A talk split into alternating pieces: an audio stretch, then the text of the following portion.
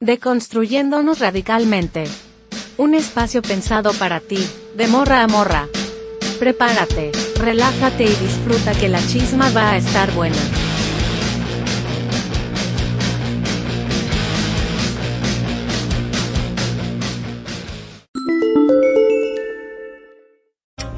¿Alguna vez te has preguntado qué es ser mujer?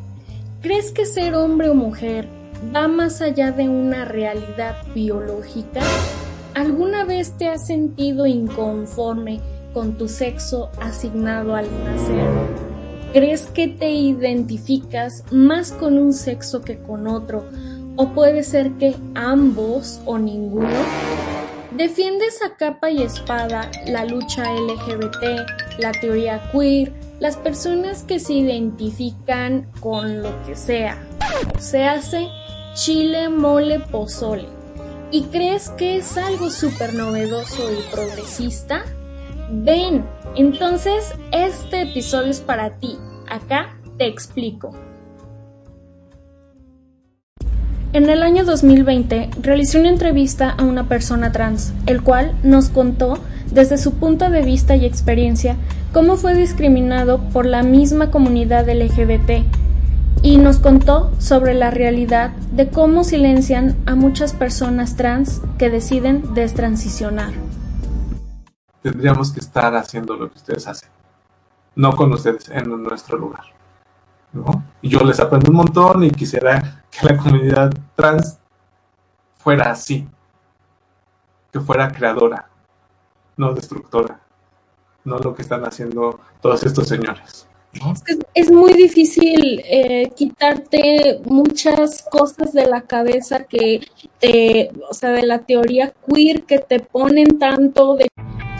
Hola chicas, bienvenidas a este su podcast de Construyéndonos Radicalmente. ¿Cómo están? Espero que muy bien. Estoy súper emocionada el día de hoy tenemos este tema que desde hace mucho quería abordar, pero había aplazado eh, muchísimo porque es demasiado largo y pues es muy complejo, pero ya lo tengo todo preparado y espero les guste. Saben que pueden escucharme en plataformas como Spotify, iBooks, Anchor, em, Apple, eh, Deezer, etcétera, etcétera. Entonces, bueno, comencemos porque eh, todavía falta muchísimo. Abolición, del, género, teoría, queer, y personas, trans.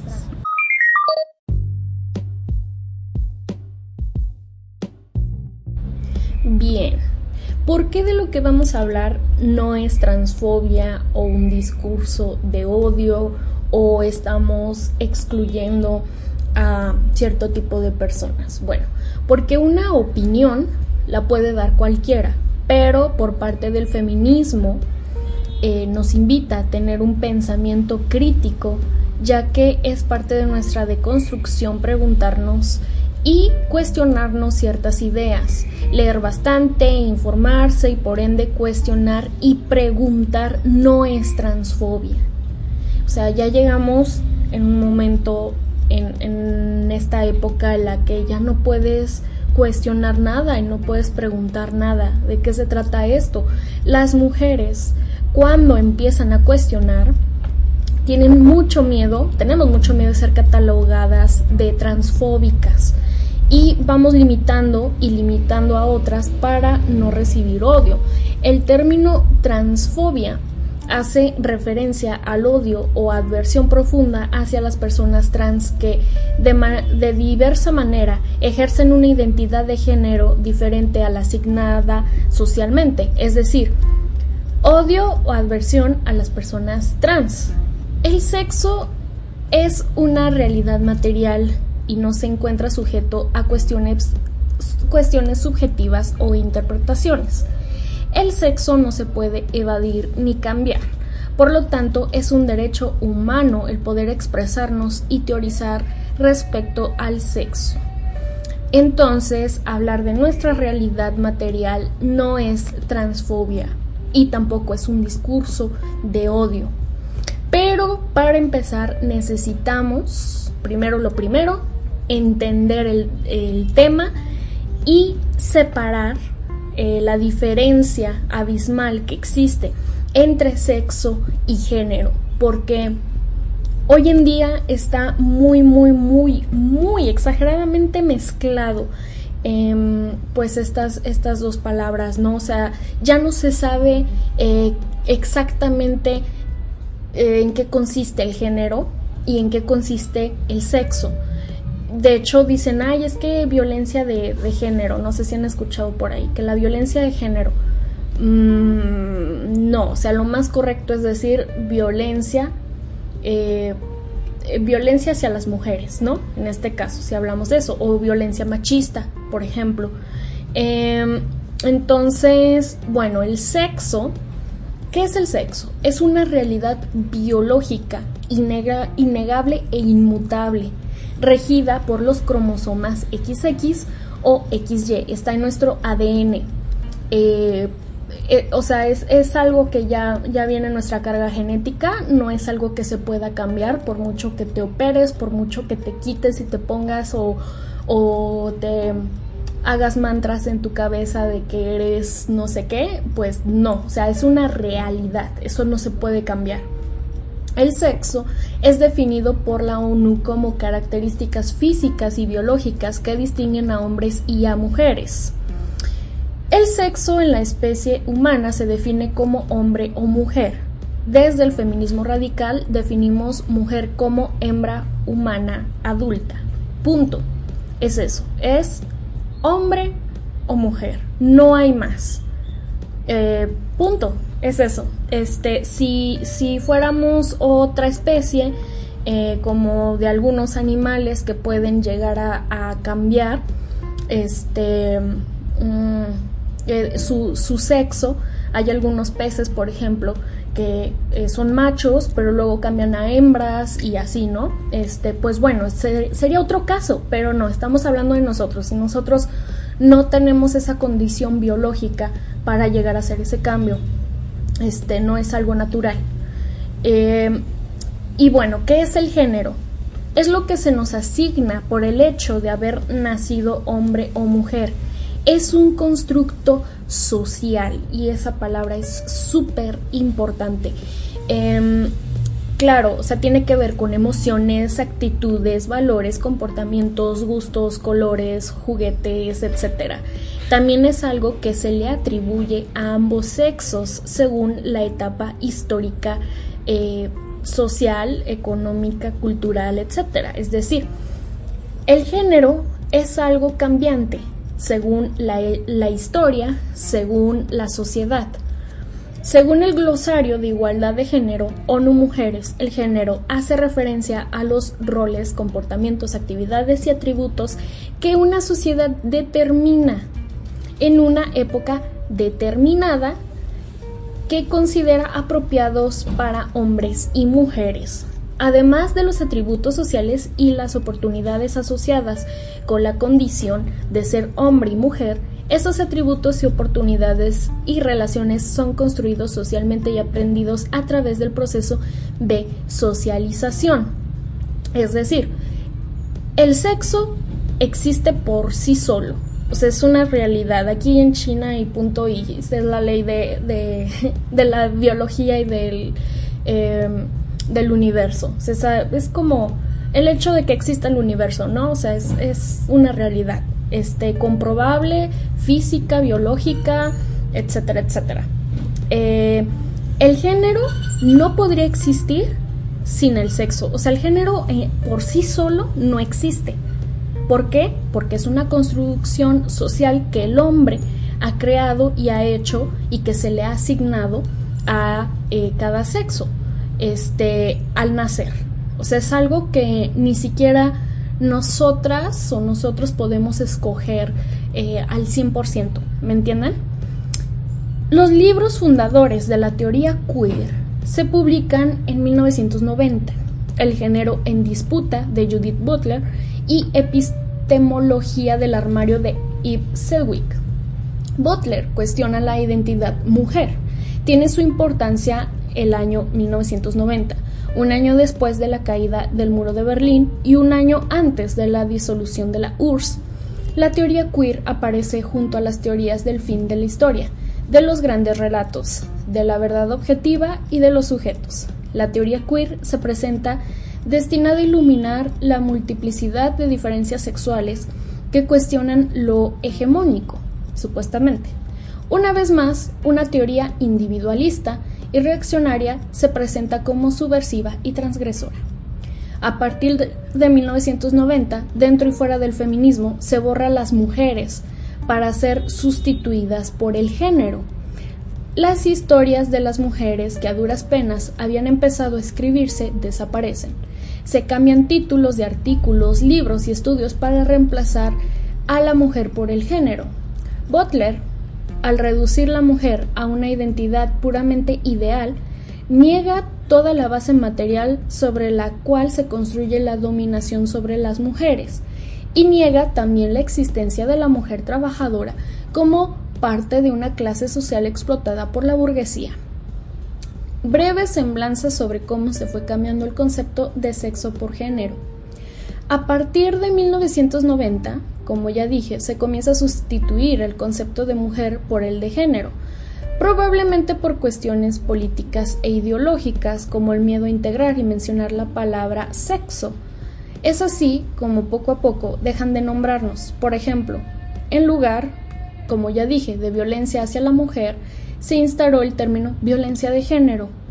O, en lugar de decir estudios sobre la mujer, se, se instituyó el término estudios de género. Como bien sabemos, el feminismo es un movimiento histórico, social y político de mujeres para mujeres por lo cual partimos del supuesto de la necesidad de hablar de una perspectiva feminista, es decir, referente a la mujer, no de una perspectiva de género, ya que como se mencionó, el género es un constructo social y el sexo es una realidad material. El abordaje dentro de las diversas perspectivas y violencias que nos atraviesan deberá de ser desde un análisis de nuestro sexo, un análisis feminista, no con perspectiva de género. bien, eh, a los hombres y a las mujeres en castellano también se los nombra el género masculino y el género femenino. Em, eso ocurre actualmente. Muchas personas al hablar de la variable de género, el factor género se refiere nada menos que a las mujeres. Además, muchas personas sustituyen mujeres por género o dejan de referirse a los dos sexos y utilizan la expresión los dos géneros, porque creen que el empleo de género le da más seriedad académica a una obra. La utilización del término género aparece también como una forma de situarse en el debate teórico, de estar a la moda, de ser moderno. Para otras, género suena más neutral y objetivo que mujeres y menos incómodo que sexo. Al hablar de cuestiones de género para referirse erróneamente a cuestiones de mujeres, da la impresión de que se quiere imprimir seriedad al tema, quitarle la estridencia del reclamo feminista, y por eso se usa erróneamente un término científico de las ciencias sociales. Este uso equivocado que es el más común, ha reducido el género a un concepto asociado con el estudio de las cosas relativas a las mujeres.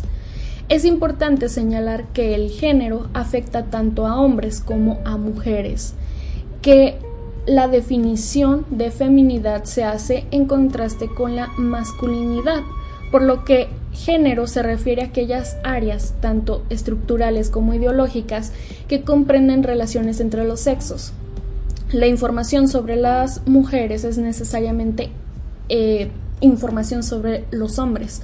No se trata de dos cuestiones que se puedan separar.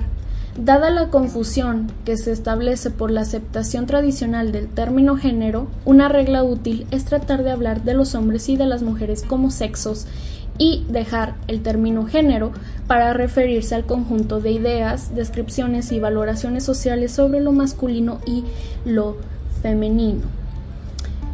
Los recientes cambios en los documentos eh, estrategias y acciones de Naciones Unidas que reemplazan las referencias de la categoría sexo, que es biológica, por el lenguaje de género, que se refiere a los roles sexuales estereotipados, han generado una confusión que en última instancia ponen en peligro la protección de los derechos humanos de la mujer. La confusión entre sexo y género ha contribuido a aumentar la aceptación de la idea de identidades de género innatas y ha llevado a la promoción de un derecho de protección de estas identidades, que en última instancia lleva a la erosión de los logros alcanzados por las mujeres durante décadas. La teoría queer, en definidas cuentas, es una teoría engañosa que no conduce a ninguna revolución social, por mucha retórica subversiva que use. Es puramente idealista, metafísica, individualista, diluye el carácter social y económico de la opresión y anula la acción colectiva por la emancipación de eh, las mujeres. Ahora, hablemos sobre la perspectiva de género y la inconformidad que existe sobre el género. La identidad de género es entonces para la sociedad, para el patriarcado, para estas teorías queer, trans, etc., la identidad de, de que tienes, o sea, la identidad que tienes que vivir de acuerdo a tu sexo. Es decir, que si tú naciste mujer, tienes que comportarte, actuar y vivir como una mujer. Pero si tú naciste hombre, entonces tienes que comportarte como tal, sentirte como hombre, etc. Entonces, ¿qué es ser mujer en esta sociedad patriarcal? Tener el cabello largo, que debemos maquillarnos, lo femenino, ser sumisas, obedientes, calladas, no ser groseras, los cánones de belleza, seguir modas, estereotipos de cuerpos, hacer todo lo que el sistema nos dice que tenemos que ser para ser deseadas por los hombres. Seguir esta heterosexualidad impuesta porque la feminidad está, por supuesto, al servicio de los hombres, etc. ¿Qué pasa si una mujer Em, no se siente, entre comillas, mujer. O no se quiere, eh, o no quiere actuar como una mujer. Si todo lo que le han dicho que tiene que ser o lo que se espera que sea, no lo hace. ¿Qué pasa con las mujeres que transgreden estos estereotipos de género? ¿Dejamos de ser mujeres por eso? O sea, hay muchas mujeres, y me incluyo, que no estamos conformes con el género y eso no nos hace personas trans y tampoco nos hace hombres. La solución podría ser eh, levantarme un día y, decir, eh, este sistema patriarcal por el hecho de haber nacido mujer me violenta, me oprime y no me beneficia, entonces me voy a ser hombre. O o no me voy a identificar ni como hombre ni como mujer, pese a que mi realidad biológica sigue siendo de mujer.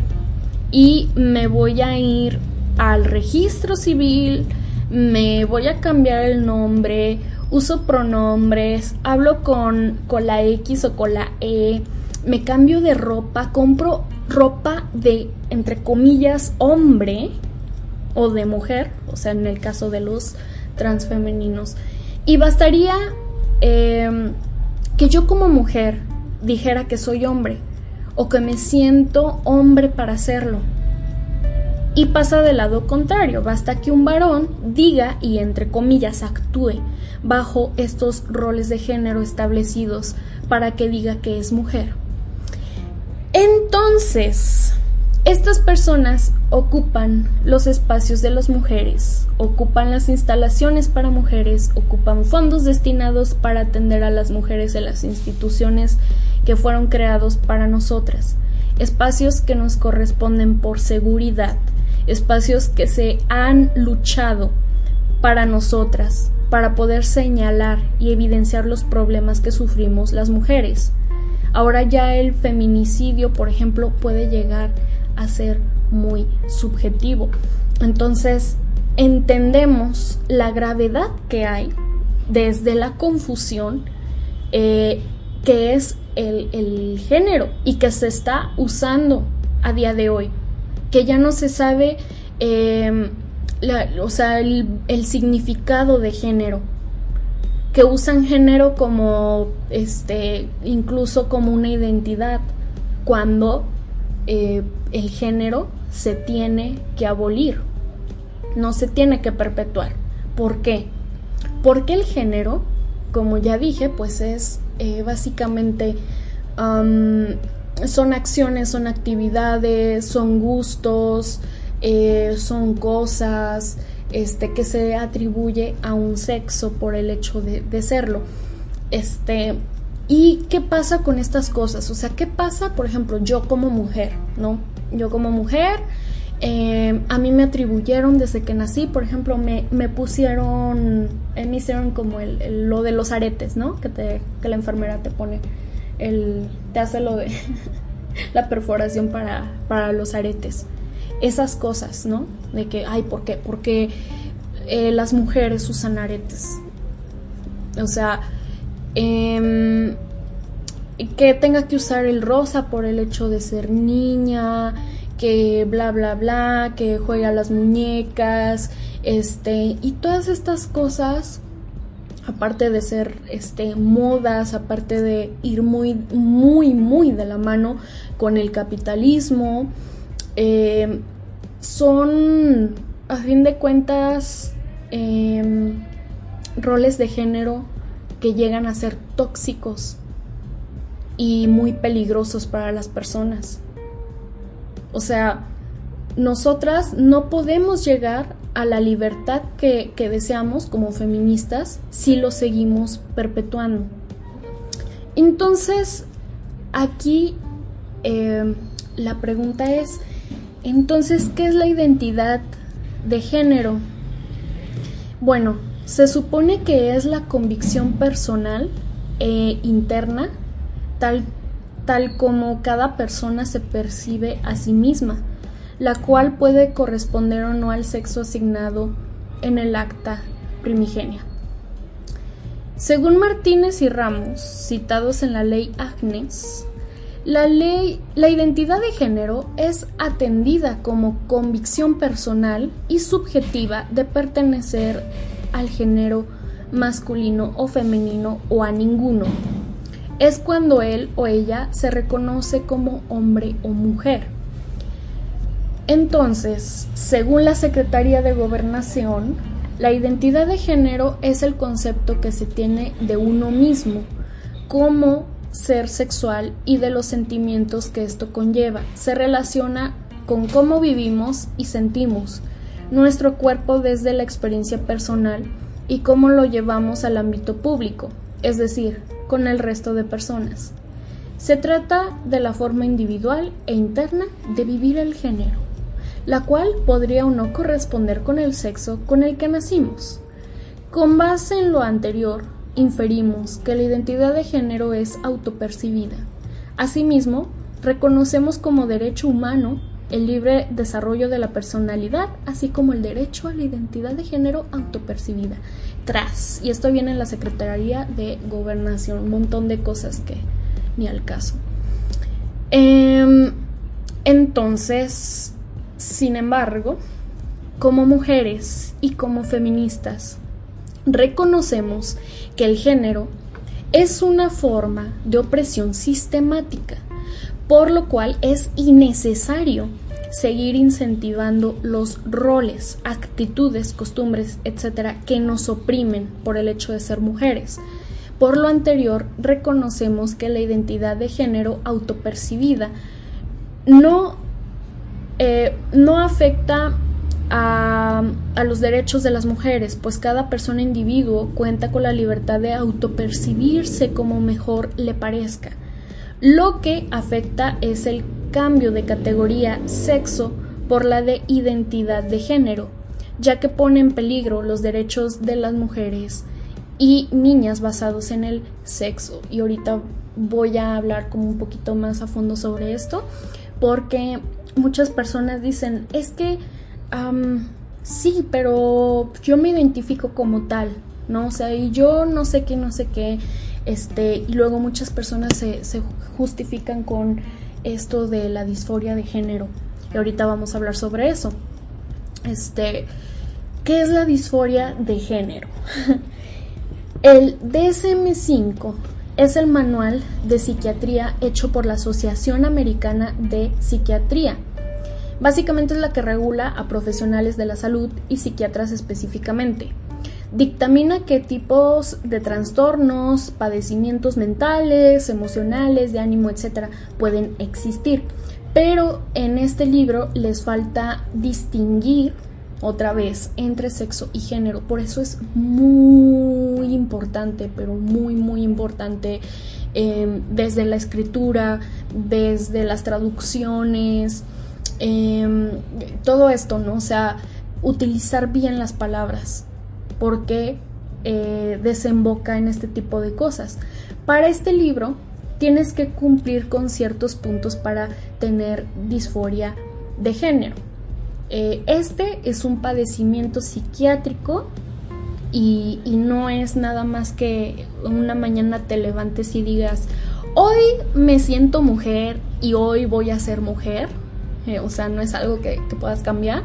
O que te levantes y digas, hoy me siento hombre si realmente viviéramos en la abolición del género, que a fin de cuentas es lo que las feministas buscamos, podríamos decir que no existe lo masculino ni lo femenino. Ojo, es muy diferente al sexo y la realidad biológica de ser hombre o ser mujer. Y pudiéramos vivir en libertad, em, o sea, sin, sin tener que encasillarnos en los roles de género, porque no existirían las cosas de hombres ni las cosas de mujeres, simplemente cosas de seres humanos, de personas, sin etiquetas tóxicas.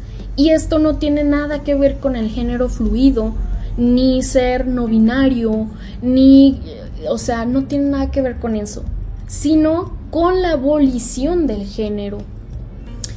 Para poder ser diagnosticada con disforia de género, como ya dije, no, no basta con que un día te levantes, este, y así, o sea, no, no son enchiladas, o sea, que digas, ay, ya me siento inconforme con mi género, este, con esta máscara que me asignaron y con la que no me siento identificada. Em, tenemos que haber sufrido a lo largo de nuestra vida por angustia, eh, que esta pues dañe todos los aspectos de tu, de tu vida, cambios de ánimo como ansiedad, depresión, problemas sociales o incluso académicos por no estar de acuerdo con esta imposición de género. La pregunta es, ¿alguna de ustedes se ha sentido así? Muchas de nosotras vamos a decir que sí. Entonces, ¿tenemos disforia?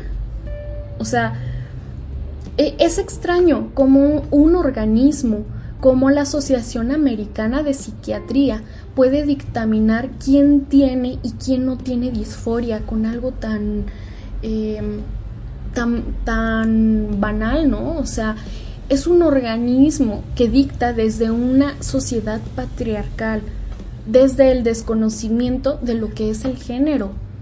Otra forma de diagnosticar es que odies alguna parte de tu cuerpo. O sea, si tú cumples con esta característica, eh, tú ya tienes disforia de género, ¿no? Este. Y, y, yo, yo pregunto abiertamente, ¿qué mujer alguna vez en su vida no o, sigue odiando este, alguna parte de su cuerpo? O sea, esto es muy ambiguo y es muy subjetivo y entonces ya todas tenemos este disforia de género. O sea, ¿de qué se trata esto, no?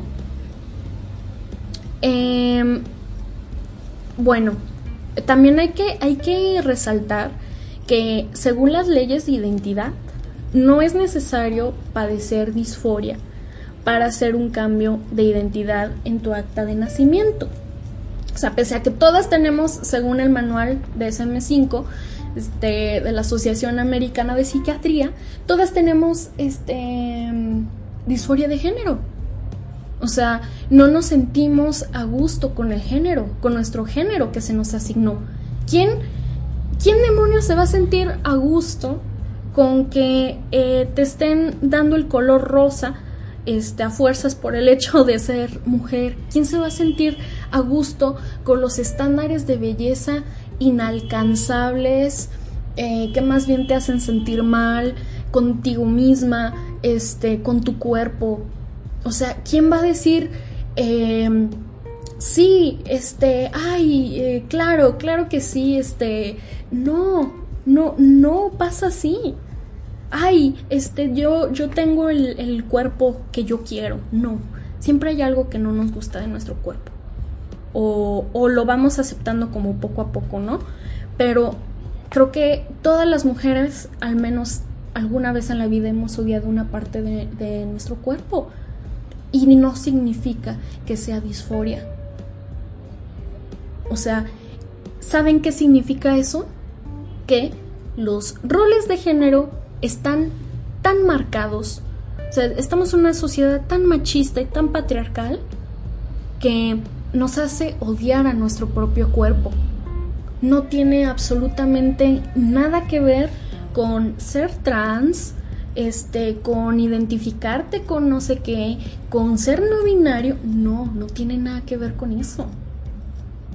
Tiene que ver con que eh, muchas mujeres y muchas niñas ven el modelo hegemónico que se les presenta en esta sociedad de lo que se supone que debería de ser una mujer. No, sabemos mujeres delgadas, blancas, em, depiladas, con piel perfecta, con un cuerpo perfecto, operadas, eh, rubias, este, no sé. O sea, eh, de portada, ¿no? De revista, todo este marketing, todas estas cosas que nos, nos inculcan y que nos hace odiar como nuestro cuerpo y, y empezamos a compararnos y decir, ¿por qué yo no estoy así? ¿Qué, qué hay de malo con mi cuerpo? Porque yo no puedo ver em, como en anuncios, en marketing, el tipo de cuerpo que yo tengo. Hay algo malo con mi cuerpo. Yo estoy mal porque no estoy ahí, porque eh, no hay una representación sobre mi cuerpo, el cuerpo, el tipo de cuerpo que yo tengo, en los anuncios, en el cine, en las películas, en todo eso, en las canciones, en bla, bla, bla, bla, bla. Y entonces empezamos a complejarnos. Y muchas niñas, muchas mujeres dicen, pues como yo no quepo en este mm, modelo de pues digamos, de, estereotipado em, de lo que es ser mujer, entonces me voy al otro extremo. Yo soy hombre, por ende, yo soy hombre, porque como a mí no me gusta jugar con muñecas, porque como a mí no me gusta traer el pelo largo, este, porque Ah, yo juego más bien a los carritos porque yo soy tosca, porque yo soy muy ruda y porque yo tengo actitudes que se considerarían de hombres por esta sociedad patriarcal. Ay, no me había dado cuenta, yo en realidad soy, eh, debería ser hombre, soy trans. Entonces voy a transicionar y me voy a ser hombre porque eso es lo que yo, yo soy en realidad. Entonces, eh, eso es a fin de cuentas lo que sucede. Eso es lo que pasa.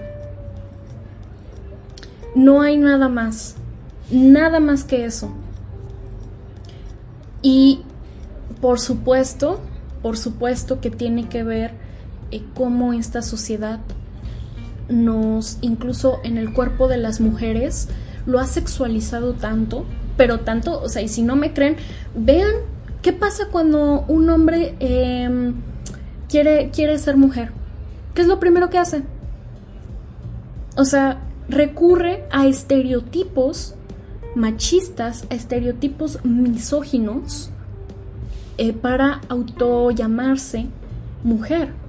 Se opera, las chichis, se ponen algas, usa vestido, usa el pelo largo, usa maquillaje, porque para ellos, o sea, su concepción de lo que es ser mujer es, es tan misógino, es tan machista, que igual esta gente no tiene la culpa, o sea, lo tiene la sociedad.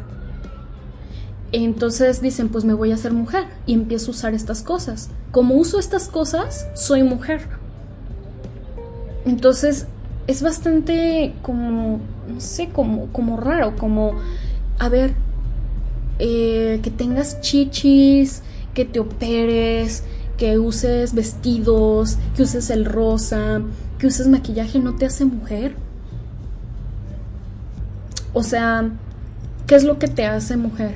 Eso, el ser mujer, el haber nacido como mujer. Eso es algo que no se puede, no se puede cambiar. Entonces, o sea, también como ellos caen en estas cosas machistas de, ay, usa el azul, entonces es niño. Ay, usa el rosa, entonces es, es mujer. O sea, no, no, no, no, no porque uses eso te convierte en mujer. Ay, pero es que así se sienten, ¿no? Luego de repente dicen, es que así se sienten. ¿Cómo van a sentir algo que nunca han sido? ¿Cómo es ese sentimiento de ser mujer? No existe ese sentimiento. Ser mujer no es un sentimiento, es una realidad biológica. No hay este sentimiento. O sea, Em, o cómo es el sentimiento. Por ejemplo, es como si yo dijera, pues es que yo me siento planta. Pues nunca he sido una planta, no lo sé. No existe. No, no hay este sentimiento de ser mujer. Es que ser femenina y que no sé qué, ojo, ojo, porque la feminidad es un constructo patriarcal para la sumisión de las mujeres. El usar tacones, el estarnos depilando, el estar usando maquillaje, el tener este curvas, ese tipo de cositas, ¿no? Este, y luego, por ejemplo, también eh, ya para pasar con lo otro, he escuchado un comentario eh, bastante desagradable que sí, pero es que tú eres mujer y, y tú usas todo eso, o sea, porque una persona trans, este, un trans femenino no podría usar eso y que no sé qué. Si tú, si tú como, como feminista y tú siendo mujer usas, por ejemplo, no sé, este, usas maquillaje o, o usas tacones, sí, pero ¿sabes cuál es la diferencia? Que yo no necesito usar ni maquillaje, ni vestirme de cierta forma, ni actuar, ni bla, bla, bla, bla, bla, para ser mujer. Porque yo ya soy mujer. Puedo estar fodonga en mi casita, bien a gusto, o no me puedo maquillar por toda mi vida y usar el pelo corto. Y eso no me hace hombre. O sea, una cosa no tiene nada que ver con la otra. ¿Qué es lo que me hace mujer? El sexo, el haber nacido mujer. Entonces, em, esa es la lógica eh, trans, ¿no? También que dicen que, que rompen estereotipos. ¿Qué estereotipos están rompiendo exactamente? Porque termina siendo lo mismo. Y, es más, ellos necesitan estos estereotipos para poder validarse y eso es lo peor de todo. O sea, yo no necesito este maquillarme o yo no yo no necesito, como ya dije, o sea, este para poder decir que soy mujer. Entonces, aquí el asunto es que estas personas a final de cuentas siguen perpetuando los estereotipos de género. Ay, soy mujer, entonces me voy a poner esto ay, soy hombre, entonces voy a, cortarme el pelo y voy a tener actitudes violentas y machistas y, eh, y voy a cosificar a las mujeres y las voy a tratar mal y todo eso, ¿no? O sea, y me voy a cortar los senos. Entonces, eh, pues es eso.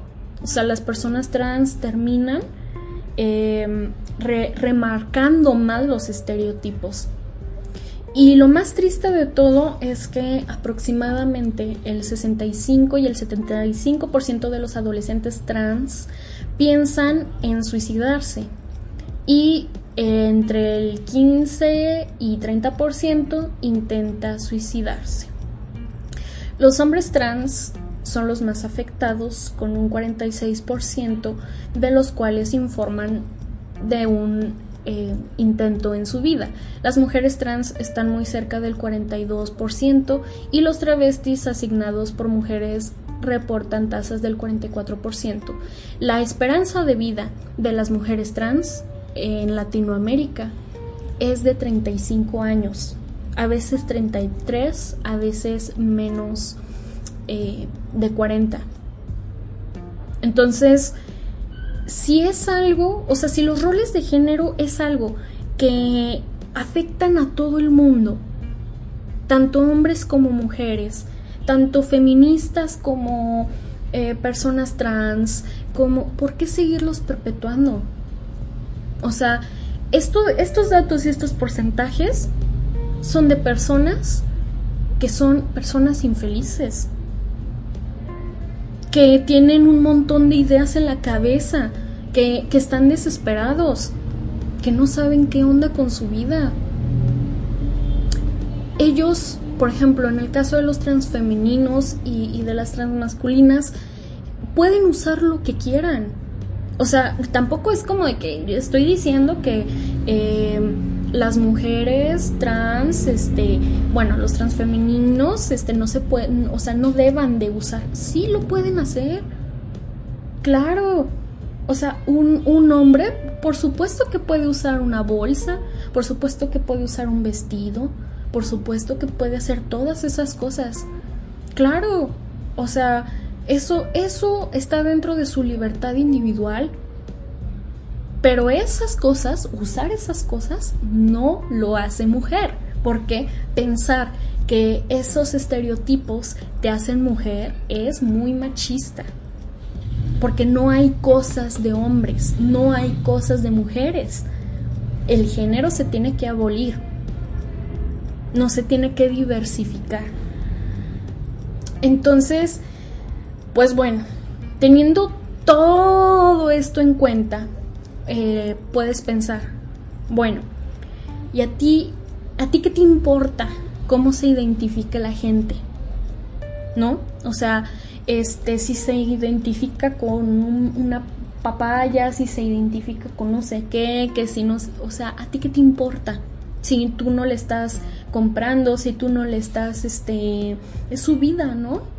Bueno, pues hay algo que está pasando que es muy importante decirlo. Y es que, por ejemplo, y, es un ejemplo de, muchos que puedo dar, ¿eh? o sea, es uno de mil. Em, en Canadá, ¿saben qué está pasando en las cárceles? Que hay reos, ahora con todas estas leyes de identidad de género y no sé qué tanto, hay reos que dicen que se sienten mujer o que son mujeres. Entonces, lo que sucede es que como allá las leyes este, están, están muy mal hechas, están este, como de mm, nada más necesitas decir que te sientes o eres mujer, pues para, para que te den todos los, todo, todo el acceso a lo que tú quieras, ¿no? Este, entonces, lo que pasa es que muchos reos en Canadá dicen, yo soy mujer, y los cambian a las celdas de las mujeres y terminan golpeándolas, terminan matándolas en las cárceles, terminan violándolas, porque muchos de ellos son violadores. Y muchos de ellos son, son agresores y muchos de ellos también son asesinos. Entonces, eh, las matan. O sea, ya se convierte en, en un merequetengue y ya no se sabe ni qué. También en los Juegos Olímpicos pasa lo mismo, lo mismo. Tantos años este, en la lucha feminista para podernos ganar un lugar en los Juegos Olímpicos este, para que ahora los hombres se metan a, a nuestras categorías y nos estén matando y nos estén golpeando y nos estén ganando las medallas, porque hay hechos biológicos que, que no se puede negar, como ya dijimos. Y uno de esos hechos es que eh, los hombres tienen más fuerza que nosotras. O sea, es eso. No, no, no hay otra cosa. Y aunque digan, no, es que, este, que la masa muscular y que, que, es lo mismo y que no sé qué, también piensen en lo que simboliza eso. ¿Por qué no hay eh, transmasculinas queriendo entrar a la categoría de los hombres? ¿O por qué no hay transmasculinas? Y en verdad, o sea, yo esto no lo he visto. ¿Por qué no hay transmasculinas queriendo entrar a, a los baños de hombres? Y exigiendo y llorando y pidiendo y si no me dejan entrar son unos transfóbicos. ¿Por qué? ¿Por qué solamente a nosotras? ¿Por qué los hombres a fuerzas quieren el, nuestros espacios? Que tantos años nos costó ganarlos. Por la lucha feminista. Eh, también qué pasa en los baños que ya cualquier cabrón también se puede meter a los baños. Entonces, pueden pasar cosas ahí, pues puede haber casos de violación, porque ellos eh, están socializados como hombres, vivieron toda su vida como hombres, aprendieron a ser violentos, a ser machistas, todo eso. ¿Ustedes creen que porque una persona ya este, se hace mujer, deja como todo, todo ese machismo atrás y toda esa violencia? No, yo creo que no. Siguen comportándose como hombres. Entonces, em, también, ¿qué es lo que pasa? Que, por ejemplo, el 8 de marzo ya no es la lucha el día de, de, la mujer, este, y ya no es una marcha este, pro mujer ni una marcha feminista, ya es la lucha de todes donde vamos a protestar este, a favor de los derechos de eh, los hombres también. Y los hombres también ahí van a estar.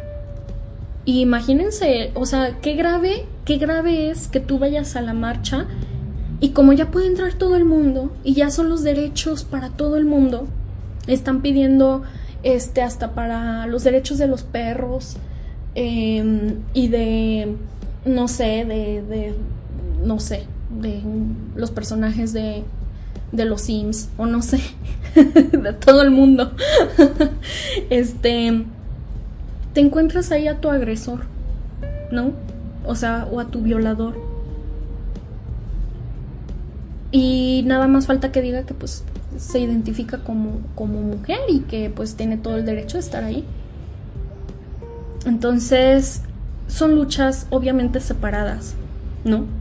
O sea, si queremos nombrar las violencias, si queremos luchar este, por una causa justa, eh, por bla, bla, bla, por los derechos de la mujer, hay que separarlo primero. Hay que, hay que poder separar las cosas para poder nombrarlas y que la gente diga, ah, sí, ¿qué pasó por ejemplo con los feminicidios? Antes no se llamaban feminicidios. Antes eran este asesinatos, homicidios, pero ¿qué pasó? Que se empezaron a dar cuenta de que las razones por las que moría una mujer no eran las mismas por las que moría un hombre. Y es muy diferente, muy, muy diferente. Porque eh, los hombres mueren en un 99% en manos de otros hombres. Y las mujeres mueren en un 95%, 98% en manos de eh, los hombres. ¿Por qué? Por el hecho de haber nacido mujeres, por los roles de género. por el amor romántico, este, por eh, bla, bla, bla, un montón de cosas, ¿no? Por la misoginia, el machismo que hay, este... Entonces, para poder darnos cuenta de que existe un problema en esta sociedad, hay que separarlo y hay que nombrarlo. Yo antes pensaba así, ¿no? Como de que, eh, pues no hay problema, o sea, este, a mí qué me importa, eh, bueno, creo que en alguna ocasión en este podcast ya había dicho que eh, yo antes pertenecía a la comunidad LGBT y yo defendía mucho a las personas trans. Y este, y, y yo hace que no, es que, es que pobrecitos, y como si el feminismo fuera la madre de todas las luchas, y este, o sea, no, y, cuando supe de estos datos y de la realidad y de todo lo que estaba pasando, dije, no, nos están borrando, nos están borrando las, las violencias, nos están quitando nuestros espacios, no es justo. Y ahí fue cuando me cayó el 20 y dije, no, no, no, no, no, no.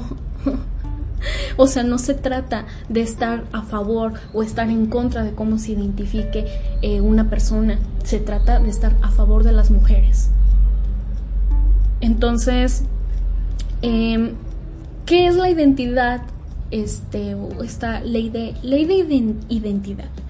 Es un derecho humano que se otorga a todas las personas para poder cambiar en su acta de nacimiento el apartado de sexo. Bueno, ahora es un derecho humano, ¿no? Es importante mencionar que consiste en un trámite administrativo que realiza el registro civil sin ninguna investigación previa y con una cuota de recuperación de 300 pesos, obviamente porque pues al gobierno este lo que menos le falta es el dinero. Dicho trámite es confidencial Nadie podrá acceder al acta de nacimiento primigenia bajo ninguna circunstancia, excepto si es requerida, requerida por un juez en condiciones específicas. Actualmente son 14 entidades en de México las que cuentan con la aprobación de esta ley, incluyendo Jalisco, Estado de México, Ciudad de México, Coahuila, Colima, Chihuahua, Hidalgo, otra vez Jalisco, Michoacán, Nayarit, Oaxaca, Quintana Roo, San Luis Potosí, Sonora y Tlaxcala. ¿Por qué la perspectiva de género es una falacia? Como ya mencionamos, a partir de los noventas empieza a cambiar poco a poco la manera de referirse al sexo y en lugar de ello se menciona al género, ya sea porque se escucha mejor, menos invasivo, este, para estar en la, a la vanguardia, ¿no? al utilizar este concepto. Es así como se desplaza una palabra por otra y se tergiversan los conceptos actualmente eh, que la gente tiende a confundir ambos términos en lo coloquial, lo social, lo político, lo cultural y hasta en lo académico. Como también ya se mencionó, Ambos conceptos son claros, no están sujetos a interpretaciones ni tiene cabida la subjetividad. Desde las ciencias biológicas y sociales es fácil comprenderlo. Sin embargo, pareciera que regresamos a la era del oscurantismo, en donde no impera la ciencia, y quienes apelan a la ciencia se les condena, se les exilia y se les calla. Hoy día, al hablar de perspectiva de género, se hace referencia a aplicar un análisis de diversidad en la praxis diaria, es decir, tomar en cuenta la diversidad para lograr una supuesta inclusión y una igualdad en todos los individuos. Como feministas, reconocemos que el sexo es la base de nuestra opresión y el género la forma en que se manifiesta. Por lo anterior, es imposible, imposible lograr una igualdad si continuamos incentivando los géneros con sus roles y sus estereotipos. Es una realidad innegable que hombres y mujeres somos diferentes. La base de esas diferencias radican en el sexo, la cultura y la sociedad por medio del género, eh, que también nos deja en desventaja a nosotras, nos quita oportunidades, nos deja en una situación de desigualdad, es decir, nos oprime. si utilizamos una perspectiva de género, ya sea para informarnos, investigar, abordar problemáticas, etc., nos estamos engañando, pues al reconocer que existen 133 géneros avalados por la OMS, bajo ninguna circunstancia nos aporta oportunidades ni minimiza la opresión. También uh, un paréntesis que es bastante curioso cómo estas leyes de identidad han eh, avanzado tanto, pero tanto. O sea, ¿cómo es posible que estas leyes de identidad, de, de las credenciales y de autoidentificarte con no sé qué, avancen tan rápido y tan pronto. Y la ley del aborto, bien gracias. Y los vientres de alquiler, bien gracias. Y la abolición de la prostitución y de la pornografía, bien gracias. O sea, a fin de cuentas se apoya más esto porque es un... ¿Cómo se llama? Es un... Em, son derechos para los hombres. O sea, eso está clarísimo. Entonces, una perspectiva, este, ah, bueno, ah, también hay que, hay que aclarar que los hombres y las mujeres vivimos realidades diferentes, experiencias diferentes, nos socializan de formas diferentes. ¿De qué manera una perspectiva de género, este, eh, abordando las problemáticas sociales autopercibidas, pueden aportar a nuestra inclusión? O sea, ¿De qué forma, por ejemplo, un transfemenino o un hombre que, se identifica como mujer eh, puede a mí explicarme sobre la menstruación? Por ejemplo, va a venir a hablarme sobre, este, no sé, de cómo, de cómo se embarazó y cómo tuvo hijos o de cómo se alivió del embarazo o sea, de cómo este, hay tanta violencia obstétrica hoy en día. O sea, esas cosas no las pueden hablar. ¿O que me va a venir a mí a explicar cosas? ¿Saben? O sea, estas cosas ya, ya empiezan a perder el sentido. Muchísimas veces. Y bueno, una perspectiva de género tiene como objetivo la igualdad las mujeres y los hombres no somos iguales, somos diferentes y dichas problemáticas y situaciones propias de cada sexo deben ser abordadas desde la naturaleza que le corresponde. Es así como pudiéramos cambiar el objetivo de las agendas públicas y empezar a visibilizar la equidad entre hombres y mujeres, entendiendo por equidad la manera en que cada individuo puede mantener sus derechos humanos, incluyendo el libre desarrollo de la personalidad, de lo que decíamos de cada quien puede usar lo que quiera y eso no lo convierte en no sé qué, y la dignidad humana. Entonces, bueno, em, ¿qué pasa también? Esto es una duda que, que, se me vino ahorita a la mente. ¿Qué pasa con las personas que nacen eh, con, con los afroditas? ¿No? Este bueno, lo que sucede es que eso es como mm, algo anormal que pasa en la naturaleza. O sea, sí se da. Es, un caso como de uno en un millón. Este, pero sí se llega a dar. Pero a final de cuentas, este, las personas que, que, tienen, que son afroditas terminan em, eligiendo un sexo porque siempre hay uno más dominante que el otro. No sé si me explico.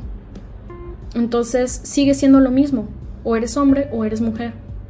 Y el problema es que la comunidad LGBT usa a estas personas que nacieron con esas características, que no eligieron, em, para este mm, pues decir, ven, es que si hay personas que son así, no, pues sí, pero es por por un problema genético, no es porque lo hayan escogido. Entonces, también me parece me parece patético, me parece miserable que utilicen a estas personas como ejemplo de su supuesta diversidad, cuando a fin de cuentas terminan siendo hombres o terminan siendo mujeres. Entonces, bueno, ¿cómo afecta la perspectiva de género? Al tener como base la igualdad en derecho entre todos los individuos se posiciona como una utopía, fomentando la opresión hacia las mujeres. Al dejar de mencionar el sexo y cambiar el concepto por la palabra género, dejan de nombrarnos, empiezan a legislar a favor de todis, pero siguen sin legislar a favor de todas nosotras, es decir, continúan pisoteando nuestros derechos, peor aún, borran los derechos que ya teníamos. Al tener un abordaje desde el género, se toman en cuenta las cuestiones y problemáticas sociales que atraviesan a los diversos géneros, es decir, a la mente. Pero las mujeres tenemos situaciones específicas que atender, situaciones propias de nuestro sexo, por ejemplo, como lo que ya comentaba, cuestiones como el aborto, la salud reproductiva, la educación, la menstruación, los partos, la crianza, la menopausia, cuestiones que desde un abordaje científico y metodológico deberán partir desde un análisis profundo. Solo así se podrá comprender el fenómeno de lo que nos acontece. Los seres humanos estamos formados por tres esferas básicas. Somos entes biopsicosociales. Si dejamos fuera la cuestión biológica, o sea, el sexo, entonces no podremos entender las problemáticas antes mencionadas, por eso es muy importante ir a la raíz del problema, por eso somos feministas radicales. Las mujeres no somos percepciones, no somos autopercibidas, somos mujeres desde una base biológica. Cada mujer vive su identidad de género y sus experiencias eh, de forma diversa. Sin embargo, lo que tenemos en común siguen siendo las cuestiones biológicas. Eso es algo inmutable. Em, yo no, por ejemplo, yo no dejo de menstruar si me autopercibo como hombre. Yo no dejo de tener facultad de gestar si me autopercibo como hombre. Yo no corro menos peligro de ser violada si me autopercibo como hombre. O sea, es como de que, imagínense que vas en la calle y que te acosan y le dices al, al vato que te acosó, al, un señor, un viejillo en la calle, que, te, que te diga, no sé, ay, mamacita o no sé, esas cosas que dicen. Y tú le dices, oiga, no me acose, yo soy hombre, yo me identifico como hombre. Pues no mames, o sea, ¿qué pedo? El señor va a decir, ah, bueno, ah, ¿cuáles son tus pronombres? Claro. Sobre todo si ya es un, es un viejillo ahí que no sabe ni qué pedo. Este, entonces, pues es eso, son, son realidades biológicas que tú no puedes negar. La perspectiva de género nos afecta. Necesitamos una perspectiva de sexo, es decir, una perspectiva de la mujer principalmente, entendiéndose como una perspectiva feminista, ya que el feminismo es por y para las mujeres. El problema con la teoría queer es que es una teoría burguesa, occidentalista y colonial, neoliberal, conservadora, misógina y antifeminista, homófoba y también transfóbica. Sorpresa. Este, ¿qué es lo que pasa aquí? Bueno, ¿por qué burguesa? La teoría queer surge en la década de los 80s, 90s en universidades privadas en la cuna del capitalismo, Estados Unidos. Algunos de sus referentes filosóficos más importantes, entre los que se cuentan eh, Foucault, Derrida, fueron reconocidos misóginos. Alicia Mi Millares nos cuenta lo siguiente al respecto del origen de la teoría queer.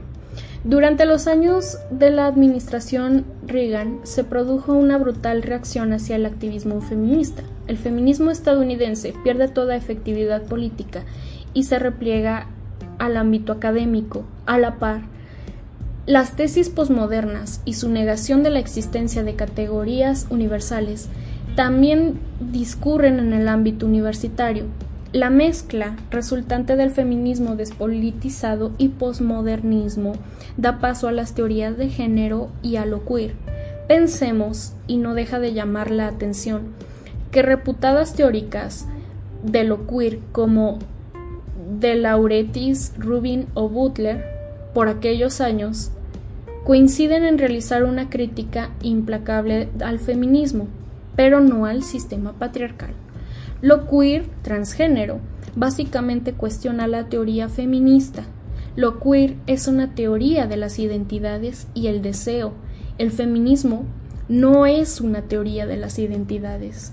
Rechaza de plano la identidad biológica, eh, ser mujer como la construcción cultural hacerse mujer.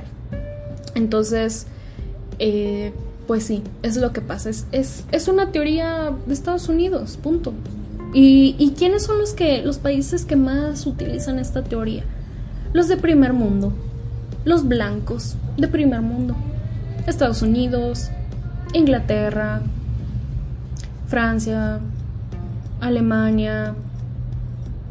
O sea, todos esos países que dices, o sea, a ver, este, pues como están en su privilegio, o sea, este, no pueden darse cuenta de que en realidad es muchísimo más complejo, ¿no? O sea, esas personas que dicen que son autopercibidas y que no sé qué, pues son, son blancos privilegiados. Fíjense, ¿quién, ¿quiénes son los que más defienden eso? También en Ciudad de México pasa algo bien curioso y yo me he dado cuenta de eso, de que y, eso también es una crítica que se ha hecho muchísimo, muchísimo, muchísimo este, a las personas y a, la comunidad LGBT y, a las personas trans. Que em, siempre son hombres con dinero, con, el dinero para hacerse operaciones, em, de, de clase alta, de renombre, que tienen como mucha ¿cómo se dice? Como, mm, o sea, antes eran homosexuales, eran gays y, y, tuvieron como esta oportunidad, ¿no? Este, porque es, in, ¿no? Ser mujer, ser trans es in. Entonces, pues es eso, o sea, qué raro y qué casualidad que sean los riquillos, que sean los estudiados, que tengan sus carreras hechas, que tengan este, o sea, es ese tipo de cosas que digo, chin, o sea, es un privilegio de varón en, eh, su máxima eh, expresión. Es occidentalista y colonial. El análisis queer, de ser válido, solo lo sería en el contexto espacial y temporal muy concreto, los países occidentales en la actualidad.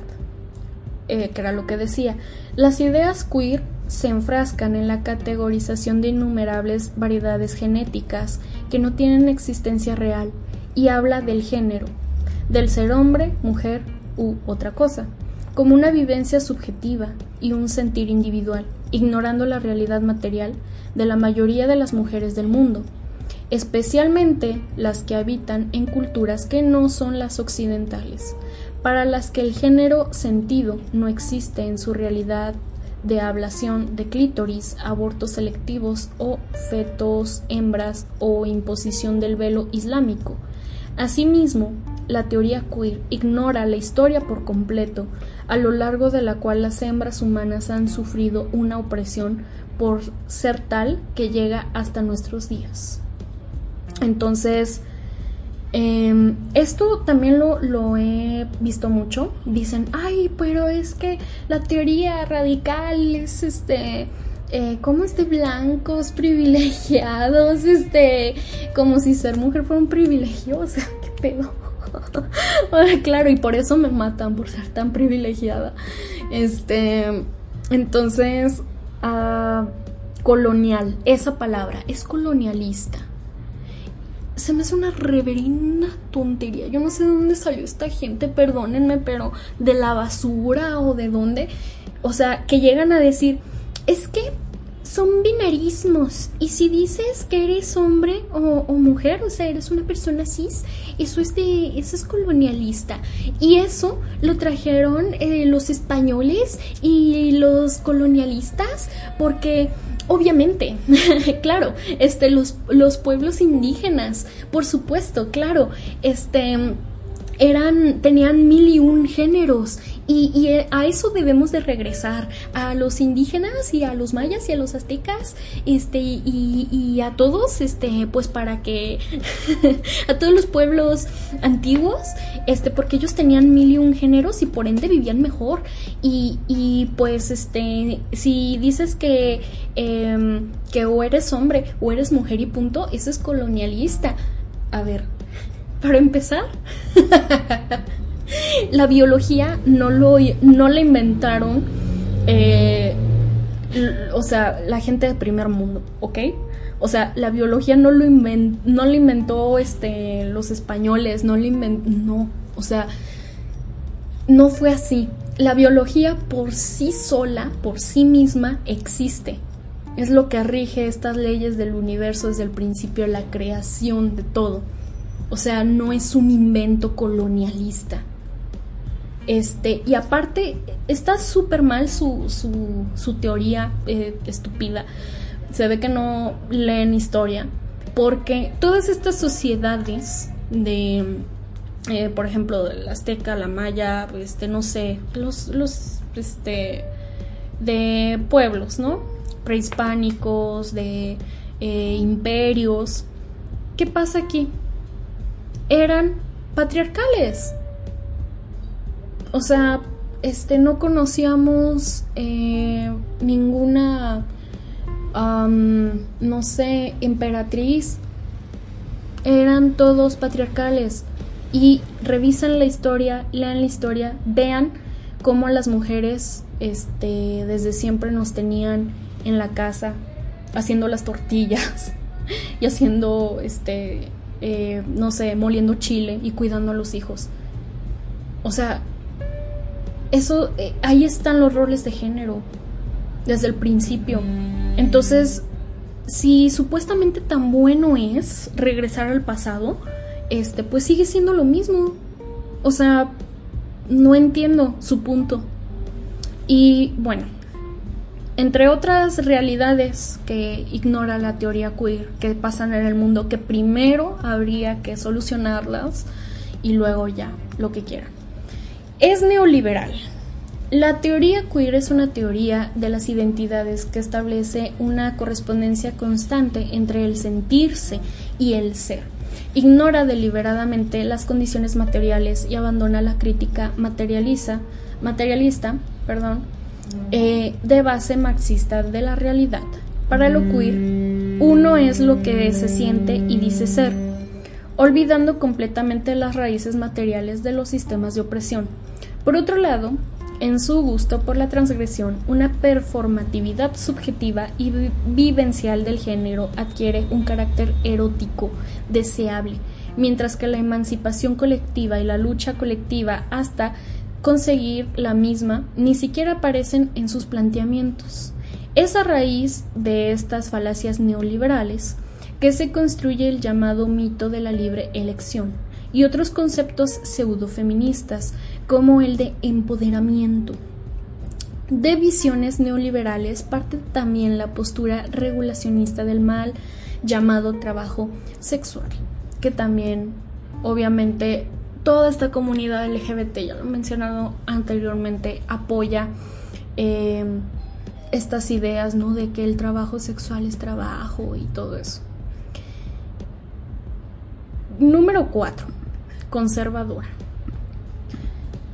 Queriendo revestirse de modernidad y transgresión, los postulados queer acaban por respaldar las mismas ideas retrógradas y reaccionarias de los estereotipos más clásicos de género. Ser mujer, hombre u otra cosa, al trascender al aspecto biológico, pasa a ser asimilar la feminidad, la masculinidad o una ficticia mezcla o ausencia de ambas. Es decir, si ser mujer es sentirse como tal, ser mujer es asimilar toda una serie de estereotipos sexistas. Hay tres posibles definiciones de mujer. Hembra humana, la correcta. Aquella que incurre en definiciones circulares de ser mujer es sentirse y, es sentirse y sentirse mujer es serlo, enunciado incorrecto y no válido Y ser mujer es sentirse en base a una serie de comportamientos, actitudes y en definitiva estereotipos sexista y misógina. Por tanto, incorrecta también. En ningún planteamiento queer encontrarás la primera definición de mujer. Más bien, transitan entre la segunda y la tercera.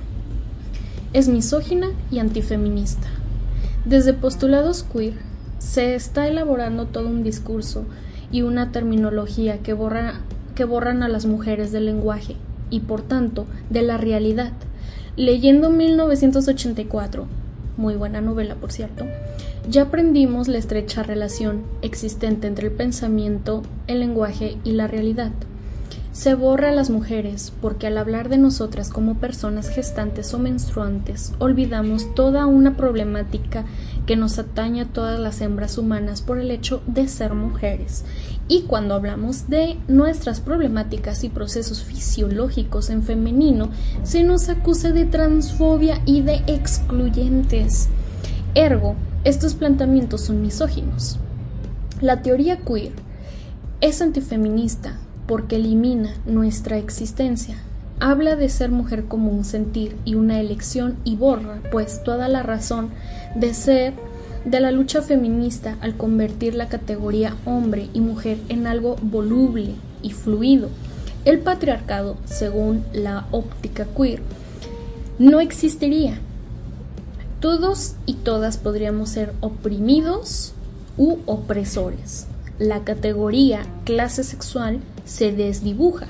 Es una línea que se va borrando simplemente porque ya eh, esas diferencias, incluso eh, según su lógica, eh, sexuales, biológicas, de género, ya no existe. O sea, se, se borra, se borra todo, no hay. Entonces no puedes distinguir entre una y otra. Por último, ya comentamos como algunos referentes filosóficos de las autoras queer fueron hombres misóginos.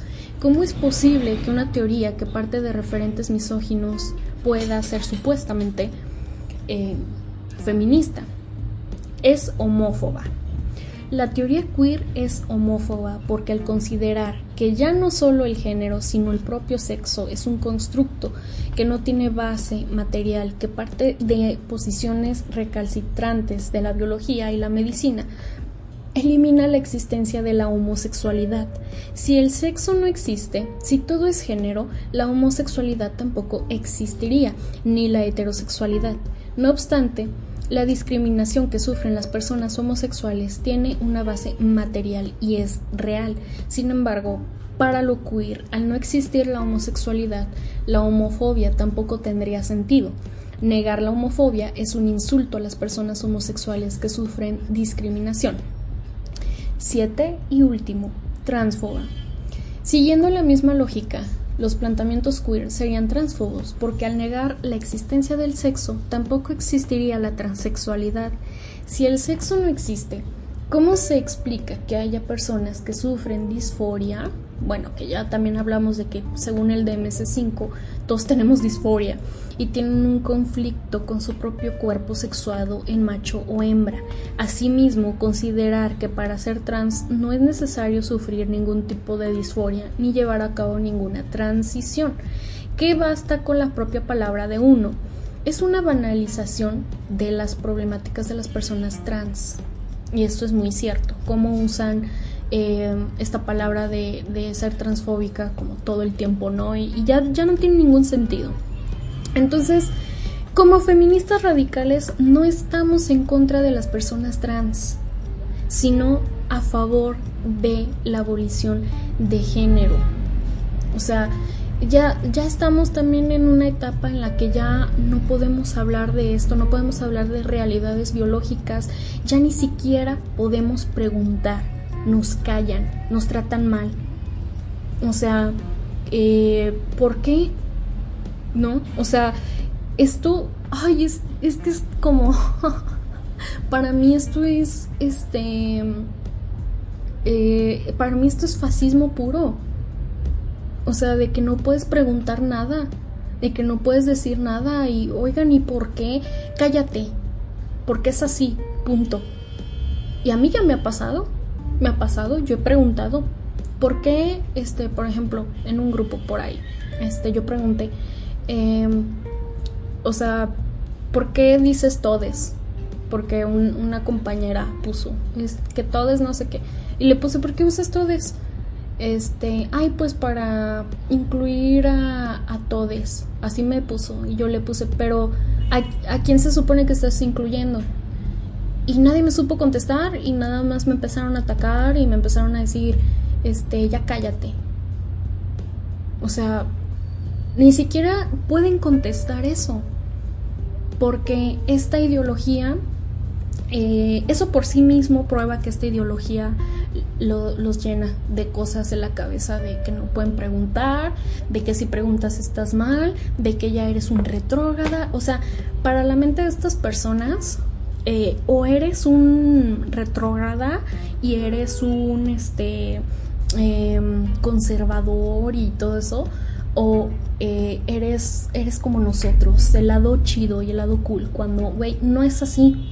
O sea, no hay lados buenos y no hay lados malos.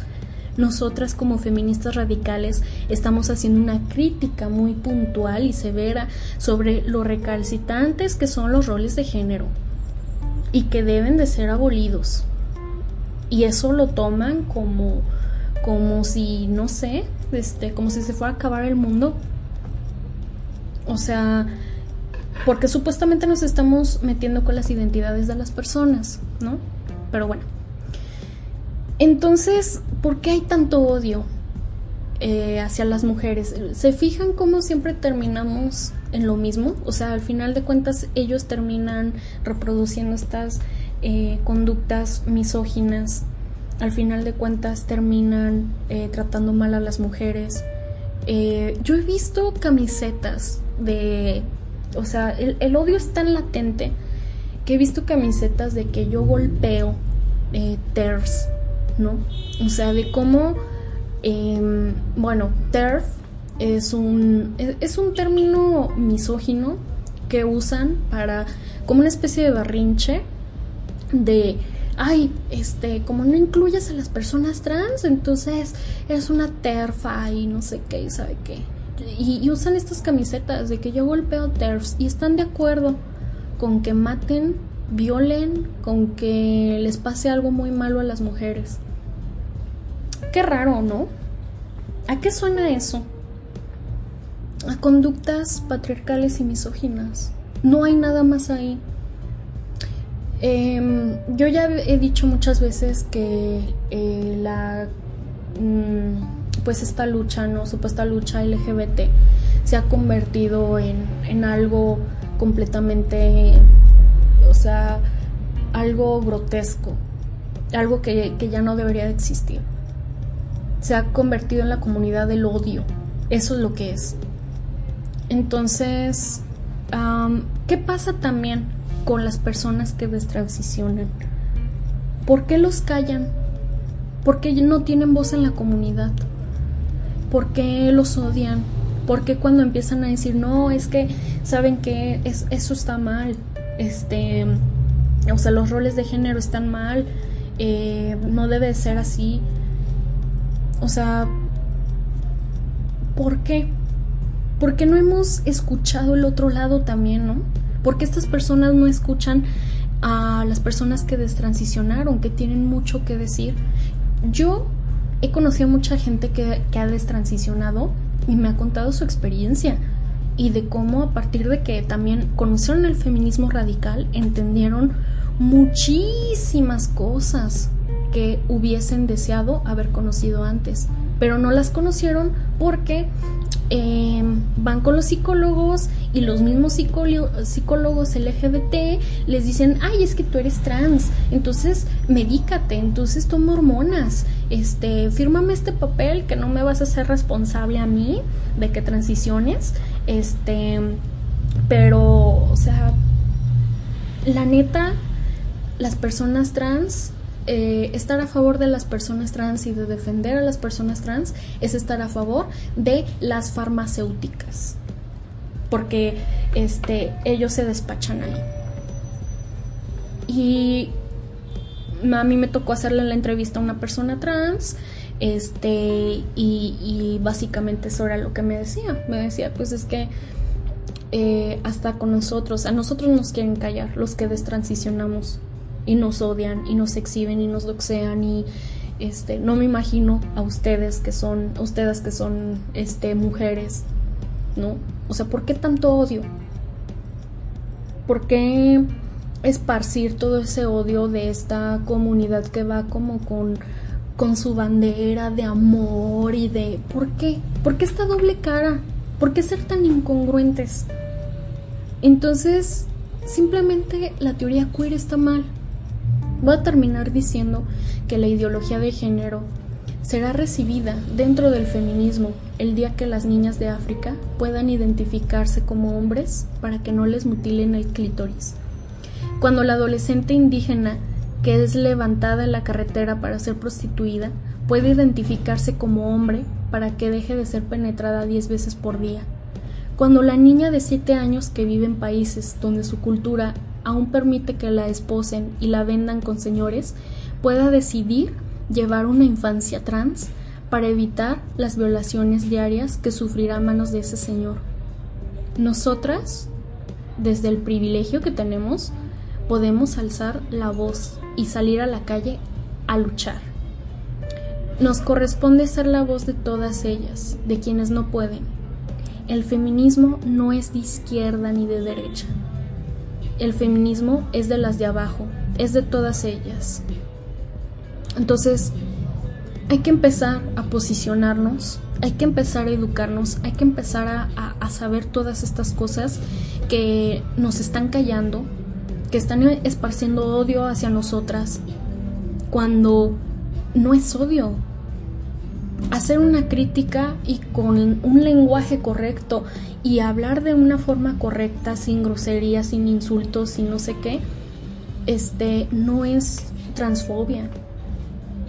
O sea, no es odio.